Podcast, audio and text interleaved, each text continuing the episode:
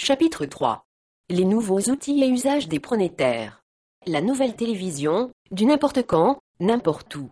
S'ajoute à cela une nouvelle technologie de diffusion personnalisée, Bumming, déjà utilisée dans des salles de spectacle professionnelles, mais qui va sans doute s'étendre aux salles de spectacle privées, les home cinéma.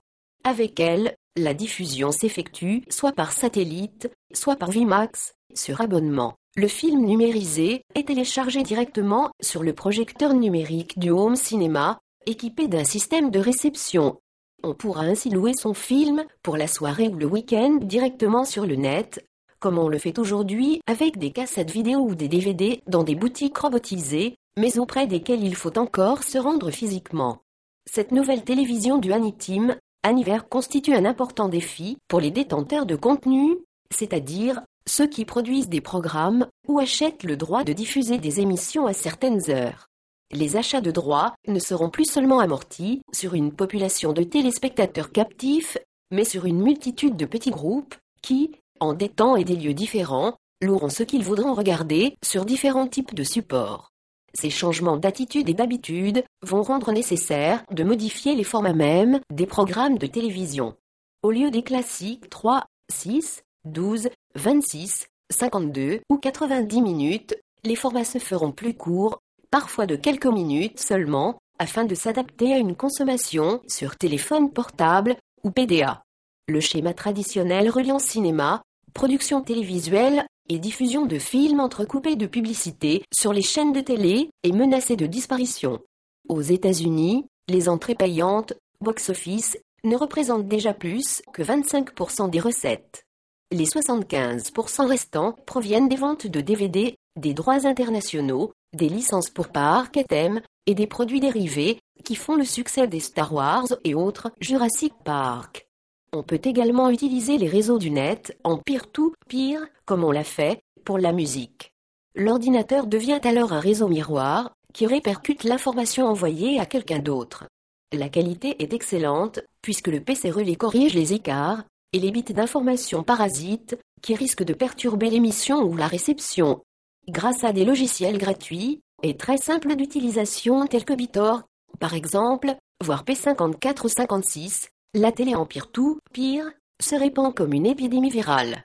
On peut soit la transformer en système gratuit, soit coder le virus de telle sorte que, lorsqu'il est répercuté de serveur en serveur, il faille payer pour décrypter l'information et lire le film si l'on relie cette télévision du futur au système RSS, qui permet de mettre à jour son blog, plus besoin d'être abonné ou de lire le programme pour être informé qu'une émission a changé quelque part dans le monde. Les agents intelligents filtrants sont justement là pour éviter que l'on se retrouve submergé. Cette télévision sera complémentaire de la télévision classique et les deux vont vraisemblablement cohabiter un certain temps. D'un côté, une télévision de masse, de grande audience, qui s'adresse à ceux qui ne souhaitent pas ou ne savent pas utiliser les moteurs de recherche vidéo et les agents filtrants qui rechercher pour eux des programmes sur le satellite ou le câble, car tout le monde n'a pas forcément envie d'être libre, de choisir parmi une multitude de programmes, et ceux qui voudront être guidés continueront de zapper sur les émissions classiques. De l'autre côté, la génération montante, habituée à Internet, aux jeux vidéo et à la téléphonie interactive, qui souhaitera trouver sur les réseaux plus de qualité à travers des émissions spécifiques destinées à leur groupe. Certains experts estiment que d'ici trois ans, le stockage de la totalité d'une saison de télévision, soit plus de 500 films, coûtera seulement 120 euros. Grâce à la combinaison de mémoire puissante, du haut débit, de la compression de données et des moteurs de recherche vidéo, les utilisateurs disposeront de banques de données riches et variées. Le défi majeur sera alors de trouver le temps pour tout consommer, sans se laisser submerger par cette offre pléthorique, risquant de constituer une nouvelle forme d'infopollution. Peut-être que des agents intelligents, programmés selon les goûts et les centres d'intérêt des utilisateurs, proposeront de manière proactive les programmes répondant à certains critères précis de sélection. Une sorte de complicité, voire de symbiose, s'instaurera alors progressivement entre eux et leurs utilisateurs dont ils connaîtront tout, ou presque du caractère, des loisirs, des soucis, des goûts. Cependant, à côté de ces outils, le besoin de nouveaux médiateurs humains, capables d'aider l'utilisateur à faire le tri, à évaluer, à hiérarchiser, à valider, à organiser l'information, va se faire sentir de façon croissante.